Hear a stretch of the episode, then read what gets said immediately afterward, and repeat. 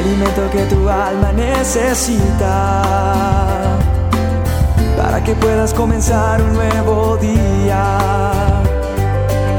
Es el momento de abrir nuestra mente y corazón para que juntos comencemos a vivir en bendición, en oración y en victoria me levanto hoy con reflexión, meditación, con la palabra del Señor.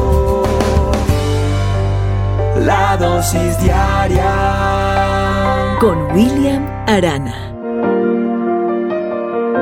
En la palabra de Dios, el capítulo 6 del Evangelio de Juan, veo un diálogo extenso entre Jesús y la multitud que le seguía.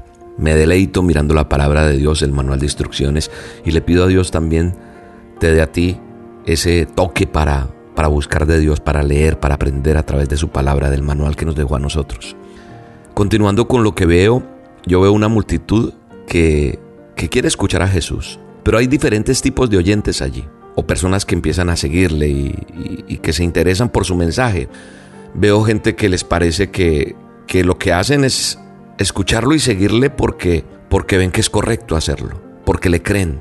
Otros de ese grupo de personas, de esas multitudes en la época de Jesús, le siguen y le escuchan por lo fácil que les ha resultado alimentarse estando cerca de Jesús de Nazaret. Y hay otro grupo de personas que simplemente quieren creer, pero pero como que no tienen las pruebas suficientes para poder hacerlo, como que les falta fe, como que dicen y todo lo analizan, lo critican y hacen que, que no haya esa fe que necesitan para poder creerle. Y es más, no han creído porque, porque no tienen esa fe necesaria para creer, porque el Padre es quien nos da la fe para creer.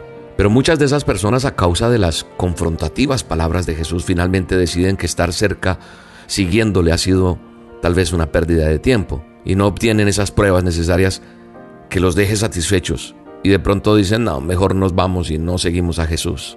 Porque de pronto les ha resultado ser un hombre común con palabras de gente lunática, como muchas veces la gente por ahí dice, solo emoción, cero profundidad. Sus palabras son incómodas, fuertes, confusas, pero el Señor dice, el que come mi carne y bebe mi sangre, pues no tendrá hambre ni sed. Pero la gente no le pone sentido a eso ni les hace gracia porque no entienden la manera que está hablando Jesús. Sin embargo, Jesús dice las palabras que les he hablado son espíritu y son vida. No son palabras comunes, no son palabras vacías, no son palabras incoherentes, son palabras que dan vida eterna. Eso es lo que él dice allá en Juan 6, 63.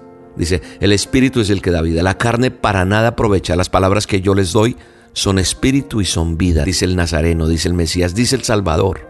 Y a la gente le cuesta entender eso. Lo que me hace concluir para esta dosis es que escucharlo, escuchar a Jesús, tiene que entender uno que no solo es bueno, sino que es necesario. Y todos los días nosotros tenemos que aprender a escuchar a Jesús. Porque sabes una cosa, tú a diario estás escuchando las palabras de quienes te presentan las noticias, de los que te dan el clima, de los que te dicen cómo están las finanzas.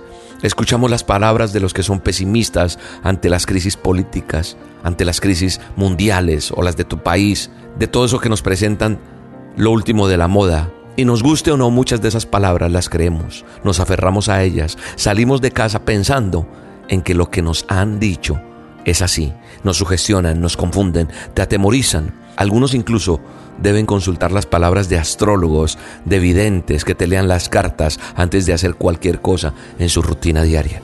Entonces nosotros decidimos oír tantas cosas improductivas, ¿cierto? Tú decides eso, tú decides creerlas sabiendo que para nada te están aprovechando. Pero ¿qué de las palabras de Cristo, de Jesús de Nazaret, del resucitado? Las ignoramos, ¿cierto? Las evadimos, las despreciamos, huimos de ellas. Es fácil hacerlo. Pero es fácil más creerle a los demás que creerle a Cristo, aun sabiendo que eso que nos dicen los demás no nos dirigen a nada eterno. Y es difícil tomarnos el tiempo de escuchar la palabra de Dios. Palabras de vida, como dijo Pedro, son palabras para vida eterna. Así que mi reflexión en esta dosis que en lugar de creer a tanto de lo que el mundo habla, a tanto de lo que el mundo está diciendo, que está imponiendo, que está mandando, creo que es mejor que te tomes el tiempo para tener un diálogo con Jesús, quien con el poder de su palabra te sustenta todas las cosas. Quien con solo decir, levántate, sé sano, si quiero, yo no te acuso, anda, tu fe te ha sanado, todas esas bellas palabras que están ahí, eso puede transformar la vida del que quiere creer. El mundo tiene mucho que decir, pero el mundo no tiene vida eterna. El único que la tiene es Jesús de Nazaret. Así que hoy le pido a Dios que Él obre en tu vida, que Él toque tu corazón a través de esta dosis. En el nombre de Jesús. Tú vas a hacer lo posible y Dios hará lo imposible. En el nombre de Jesús. Un abrazo, Dios te bendiga. Quiero escuchar tu dulce voz, rompiendo el silencio en mi ser. Sé que me haría estremecer, me haría llorar o reír y caería rendida ante ti.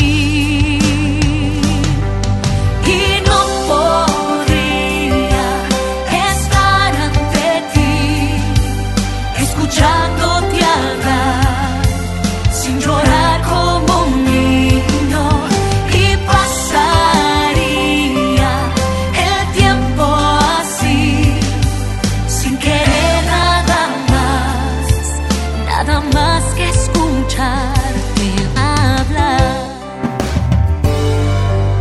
La dosis diaria Con William Arana.